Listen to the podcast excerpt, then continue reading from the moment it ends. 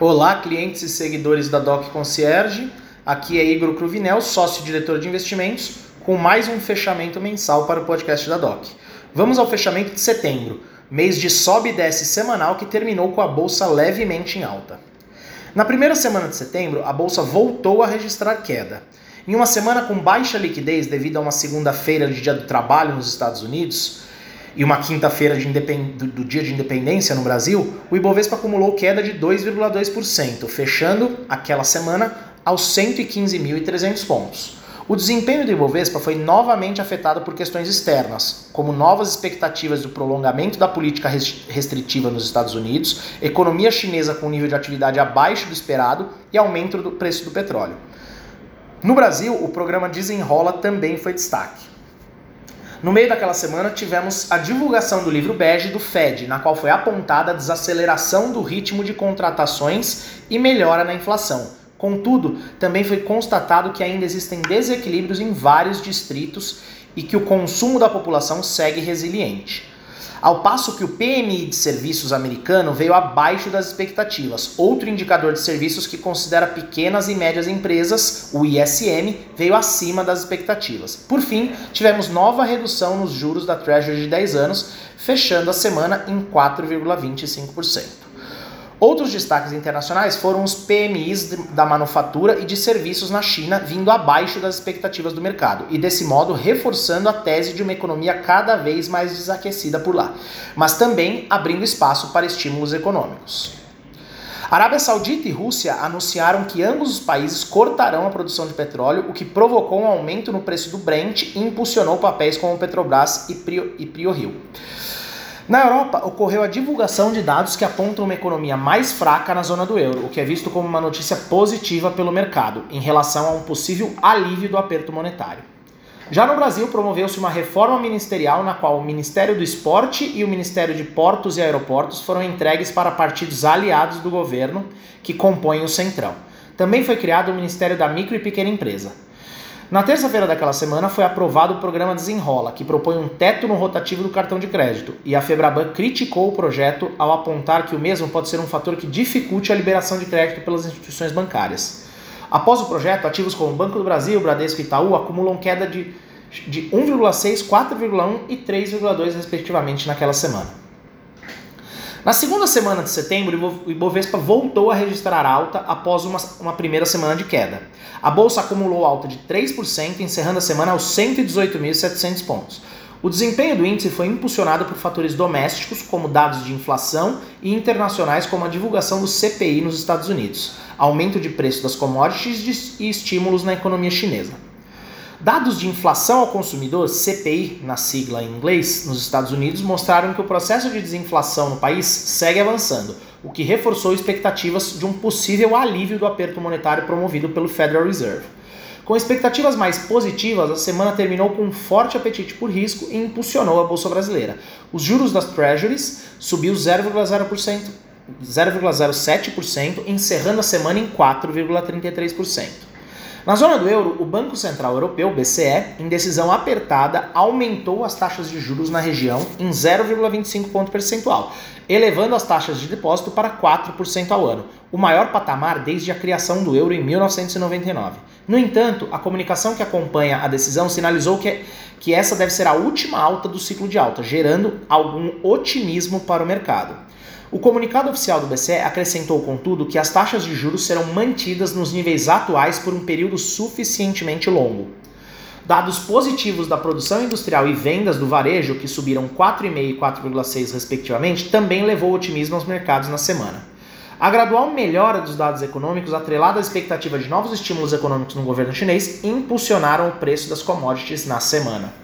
No Brasil, o principal destaque foi a divulgação do IPCA de julho. O indicador subiu 0,23% na comparação mensal, número abaixo do consenso de mercado, e reforçou o cenário de desinflação no país. Destaque para sinais de alívio de serviços subjacentes que ainda preocupavam agentes do mercado. Na terceira semana de agosto, a Bolsa Brasileira voltou a registrar queda. Em semana marcada por decisões de política monetária em vários países, o Ibovespa teve queda de 2,3%, aos 116 mil pontos. Além das decisões de juros nos Estados Unidos, Reino Unido, Japão e Brasil, mercados também ficaram atentos ao relatório de receitas e despesas do governo brasileiro e ao anúncio de uma proibição temporária de exportação de combustíveis da Rússia, que pressionou o preço do petróleo. No Brasil, o principal destaque foi o corte de meio ponto percentual na taxa Selic, já esperado pelos mercados, levando-a para 12,75% ao ano. O comunicado pós-reunião do Copom reforçou a importância da firme persecução das metas fiscais pelo governo, conforme estabelecido pelo arcabouço, e indicou que o ritmo atual de cortes como o mais adequado. Na semana, o fiscal voltou às holofotes após divulgação do relatório bimestral de receitas e despesas, refletindo as dificuldades do governo de aumentar a arrecadação de impostos no curto prazo, enquanto despesas obrigatórias devem seguir aumentando. O evento de maior destaque da semana na seara internacional foi a decisão do Comitê de Política Monetária dos Estados Unidos, o FONC, pela manutenção das taxas de juros na faixa entre 5,25% e 5,5% ao ano. O discurso pós-comunicado do presidente do Federal Reserve, Jerome Powell, afirmando que as taxas devem permanecer em patamares elevados por mais tempo e que podemos voltar a ver altas nos juros americanos, que pesou no mercado. Com isso, os juros das Treasuries de 10 anos subiram 10 pontos percentuais, alcançando 4,43% ao final da semana. A decisão dos bancos centrais também foi pela manutenção dos níveis de taxa de juros no Reino Unido, com sinalização de que novas altas podem acontecer se pressões inflacionárias persistirem, no Japão e na China. Falando em China, a semana foi marcada por um acordo entre incorporadoras com credores com o intuito de aliviar as pressões no setor imobiliário chinês. Outra discussão que ganha espaço no país asiático é a flexibilização por parte dos governos locais das regras para o investimento estrangeiro direto em empresas chinesas públicas e listadas, como forma de apoiar a recuperação econômica local. Na última semana de setembro, a bolsa seguiu o sobe e desce dentro do mês e voltou a fechar em alta. O Ibovespa fechou a semana em alta de 0,5%, aos 116.500 pontos. Com isso, fechou o mês de setembro com leve alta de 0,7% na contramão dos mercados globais que tiveram um mês negativo, pressionado novamente pelas altas nas taxas de juros globais. No cenário doméstico, o mercado repercutiu notícias tanto do lado fiscal como do monetário. Do lado da política fiscal, o impasse quanto aos pagamentos de precatório persiste.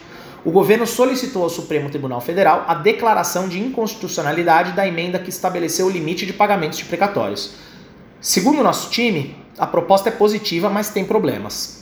A proposta é positiva para promover a quitação do estoque de precatórios expedidos e não pagos até o momento. Mas o problema é a reclassificação das despesas, não muito bem vista pelos economistas do mercado. Já de política monetária, tivemos a divulgação da ata do Copom, que trouxe discussões importantes sobre ambi o ambiente globais mais incerto e a resiliência da atividade doméstica, e reforçou o ritmo de corte de meio ponto percentual na taxa Selic para as próximas reuniões, terminando o ano em 11,75%. Lá fora, os índices americanos tiveram uma semana negativa e fecharam o mês no vermelho. Os investidores globais tiveram uma série de preocupações: as altas dos juros, a greve de trabalhadores das montadoras norte-americanas e a iminência de um shutdown, paralisação do governo, em meio a debates sobre o orçamento dos Estados Unidos para 2024. Essas preocupações que pesaram no mercado não foram compensadas por dados econômicos mais positivos, com destaque ao deflator PCE, medida de inflação preferida do Federal Reserve. O núcleo da inflação, que exclui itens voláteis de energia e alimentação, desacelerou de 4,3% para 3,9%, reforçando a tendência de queda nos preços dos Estados Unidos. Já na Europa, a inflação ao consumidor também desacelerou de 5,3% para 4,3% em setembro, dados esses que contribuem para um fim do aperto monetário na região. E na China, o setor imobiliário continuou a preocupar com o atraso do pagamento da dívida por parte da incorporadora Evergrande.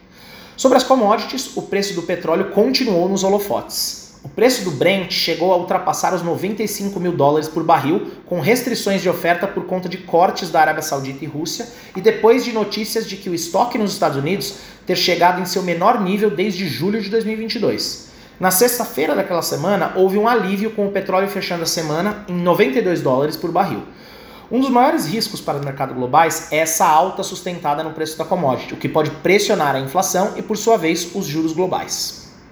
Para outubro, que historicamente é um mês positivo para as bolsas mundiais, seguiremos de olho nos indicadores econômicos no Brasil e no mundo e também começa a temporada de resultados referente ao terceiro trimestre das empresas listadas em bolsa. A atenção estará voltada principalmente para as empresas do setor de varejo, muito penalizadas este ano na bolsa. Vamos seguir de olho. Abraços e até o mês que vem.